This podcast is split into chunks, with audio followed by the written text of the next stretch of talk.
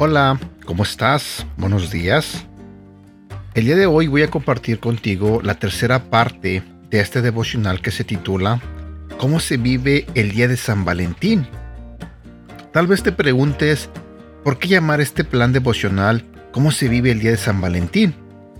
Y entre más lo pienso, llego a la misma idea y conclusión. Con fe.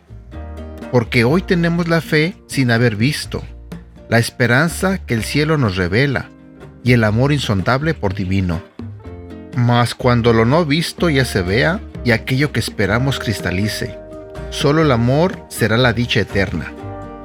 Las escrituras enseñan en 1 Corintios capítulo 13 versículo 13 que tres cosas durarán para siempre, la fe, la esperanza y el amor. Y la mayor de las tres es el amor. Verás, el amor y la fe son dos caras de la misma moneda. Ambos son fundamentales para una relación con Dios. El amor alimenta la fe, y sin fe es imposible amar a Dios y amar a los demás de manera auténtica. La fe habla la verdad acerca de ti, y el amor es la manifestación de la fe. Cuando amamos, estamos mostrando nuestra fe en acción. Irritación, sarcasmo, sospecha e ira paralizan el amor, pero el amor y la fe son necesarios para perdonar. De hecho, el amor cubre multitud de pecados. La fe solo comunica lo que el amor inspira. En lugar de culpar, bendice. En lugar de quejarse, alaba. En lugar de minimizar o rebajar a alguien, celebra. Aún el más grande fracasado se siente alentado y desafiado más que intimidado en la presencia de la fe, la esperanza y el amor. De hecho, el amor es una persona. Su nombre es Jesucristo. Él fue conocido por ser amigo de pecadores. Nadie que estaba a su lado, por más sucio que estuviera, se sentía señalado, juzgado o indigno. Él les abrazaba y perdonaba con el amor de Dios. También para ti y para mí, Alimentado por el amor, Jesucristo perdona nuestros pecados, cancela nuestro pasado y alienta la esperanza de nuestro futuro. Es el miedo quien se alimenta de la frustración, las preocupaciones, necesidades, tristezas y soledades. Pero el amor cree porque el amor conoce. Mi invitación, por tanto, es que conozcas y te dejes conocer por Jesucristo, el más grande y perfecto amor. La Biblia asegura que el perfecto amor echa fuera el temor.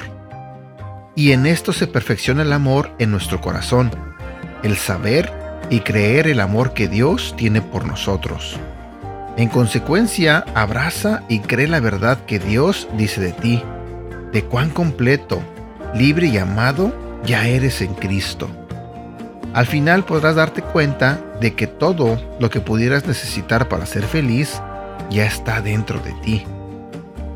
Medita en esto y ten un buen día. Versículos para recordar. Juan capítulo 3 versículo 16. Dios amó tanto a la gente de este mundo que me entregó a mí, que soy su único hijo, para que todo el que crea en mí no muera, sino que tenga vida eterna. El siguiente versículo se encuentra en el libro de Salmos capítulo 94 versículo 18 y 19 pero te llamé al sentir que me caía, y tú, con mucho amor, me sostuviste. En medio de mis angustias y grandes preocupaciones, tú me diste consuelo y alegría. El libro de Romanos capítulo 5 versículo 4 y 5 nos dice, y si aprendemos a soportarlo, seremos aprobados por Dios, y si Él nos aprueba, podremos estar seguros de nuestra salvación.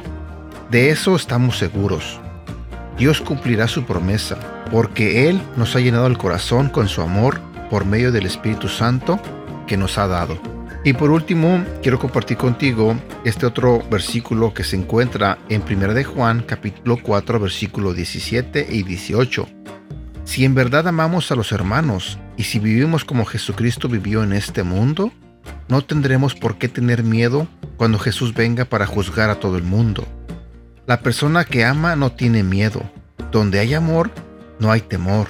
Al contrario, el verdadero amor quita el miedo. Si alguien tiene miedo de que Dios lo castigue, es porque no ha aprendido a amar. Y bueno, aquí llego a la parte final de esta serie de devocionales que tienen que ver con el día de San Valentín. Sé que ese día ya pasó, pero quería terminar esta serie porque se me hizo muy interesante. Se me hizo muy importante el que todos supiéramos con exactitud sobre el amor de Dios.